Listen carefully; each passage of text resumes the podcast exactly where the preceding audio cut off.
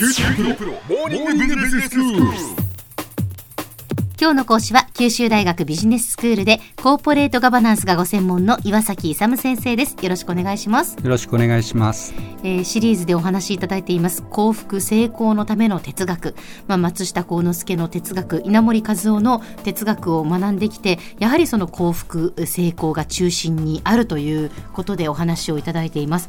でまあ先生が幸福とかその成功を手に入れるためにはその人生の法則というのがあるんだというお話をしてくださっていて、はい。で、えー前回前々回とその人生の法則が9つありますよという話だったんですね。はいそうですね。はい、はい、それであの一番重要な法則っていうのが第一法則なんですよ、ええ。それが因果率なんですけどはい、これだけでですねこれ一つだけで人生を送っていただいてもですねまあ大成功すると思います。ただえただですねいろんなシチュエーションがあるんでその状況状況によってもう少し具体的なのがあった方が分かりやすいかなということであと8個のものを付け加えてなるほど。でもまずはこの因果率っていうことをやはり意識するっていうことですね。まあこれだけでもう全部説明可能というふうに思ってもいいんですけどね。はい、えーそれで因果率って何かということなんですけど、あの因縁果の法則とか縁起の法理とかも言われることあるんですけどある原因があって、はい。それに何らかの条件とか環境という縁が結びついて結果が出るとうん。いうことなんですね。ええ。で一番わかりやすく言うと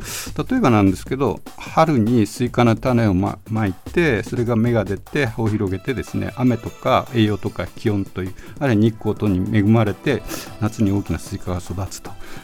いうのが、うん。あのスイカの種がいいんであといろんな条件ですね。日光とか栄養とか雨とかそういうのがあの縁になって、はい。け結果としてですね大きなスイカが育つということなんですね。それが果っていうことですね。そうですね、ええ。それであの気をつけたいのはですねスイカの種をまくとですね、あのひまわりとかリンゴとかは育たないんです。よええ。だからスイカをあの収穫したければスイカの種をまかないといけない。っていうのが一つの肝なんですね、ええ。あともう一つ縁がありますよっていうことで縁の状況によって立派なスイカが育つこともあるしあるいはですね日光全然当たらないとダメですよね当然。はいはい。水がないともダメであるので、縁と縁のが、まあ、交わってですね最終的な結果になると、うん。だから両方とも非常に重要だと。なるほど。うんうん。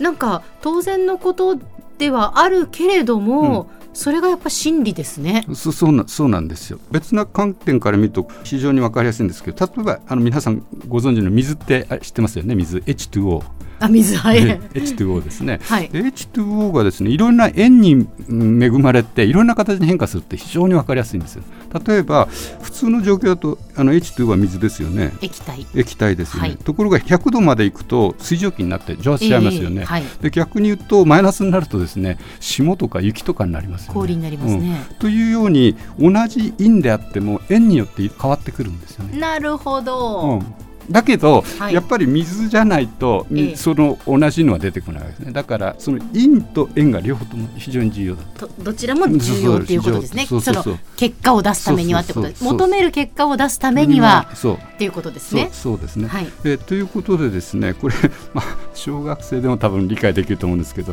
ええ。これがですね人生のすべてのあれなんですよね。ここれだけだから非常に簡単ですよね。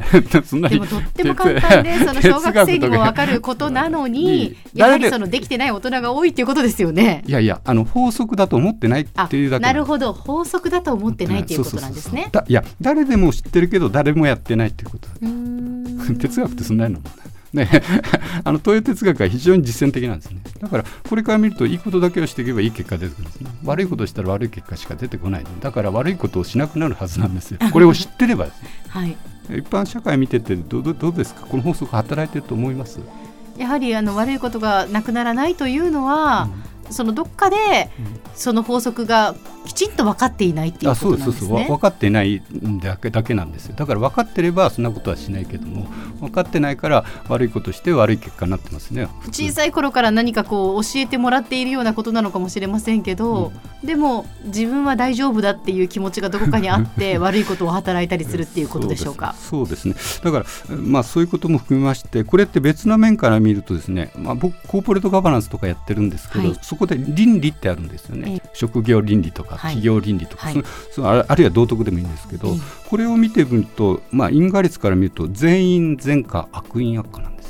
だからいいいいことをすればいいことが起こる。悪いことをすれば悪い。結果になる、はい、ということを、この当たり前なんですけど、これが分かってないでですね例えば企業不祥事で粉飾決算をやるとか言って、うん、後でこうバレてですね、捕まってなんとかってありますよねよくね、はい、ああいうの見てるとやっぱり悪因悪化ですよね。だから悪いことをすると悪い結果になるよっていうことを知っててそれを判断基準にしてやると悪いことをしなくなるんで自分の身を守るにもいいんですよ。ね。積極的にプラスのことをやりますよね。全員前科だから、はい、そうだからプラスのことをやるのと同時に、悪因悪化だから悪いことしたら悪い結果になっちゃうんでその悪い結果になるの困るからって悪いことをしなくなる。ああなるほど、うん、悪を防ぐことができるっていうことですね。だから逆に言うと自分がそれに従ってれば自分の身を守ることができるわけですよね。だからこれをもし本当に法則だと知って仮定するとですね、えー、今日から悪いことは一切しなくなりますいいことだけを考えていいことだけをそうするといいいい人間しかいなくなる。これを法則だとあ自分があのそれ理解してですね、はい、そうすると結局いいことをしてる人っていいいい結果になると思います、ね、うん、でということでですねあのこういう具体的にあとですねあの善そこで善悪ってあるじゃないですか善悪、はい、というのは基準ってどういうふうに考えてますかね。例えばいいこと悪いことって。善悪の基準ですか、うんうんうん、結構難しいですよね。それはお天道様に恥ずかしくないかどうかいやそそれでいいんです。それでいいんです、はい、えそれはですね多分ここで言ってる本心良心に従ってるっていうことなんですけど。でもっと具体的に分かりやすいんで言うとですねあの松下幸之助が言ってる PHP ですねあの繁栄と平和と幸福っていうのがあるんですよ PHP って、はい、それまあ社会全体のですけど社会全体の平和繁栄幸福に貢献するようなものがいいとそれを足引っ張るようなのが悪いというふうにやるとすごくよくわかると思うんですね。まあ、お天道様もでも、まあ、まあバッチシなんですけど 満点なんですけども、はい、それを具体的に言うとどうなんだっていうとやっぱり社会全体ですよ。あの一部じゃなくて全体として平和とか繁栄とか幸福に貢献するのが善というふうなことを考えてですね全員全科悪因悪化を判断していただければと思います。では先生今日のまとめをお願いします。えっとですねまあ幸福とかあの成功のための哲学として因果率が最も重要であるというお話でした。今日の講師は九州大学ビジネススクールでコーポレートガバナンスがご専門の岩崎勇先生でした。どうもありがとうございました。ありがとうございました。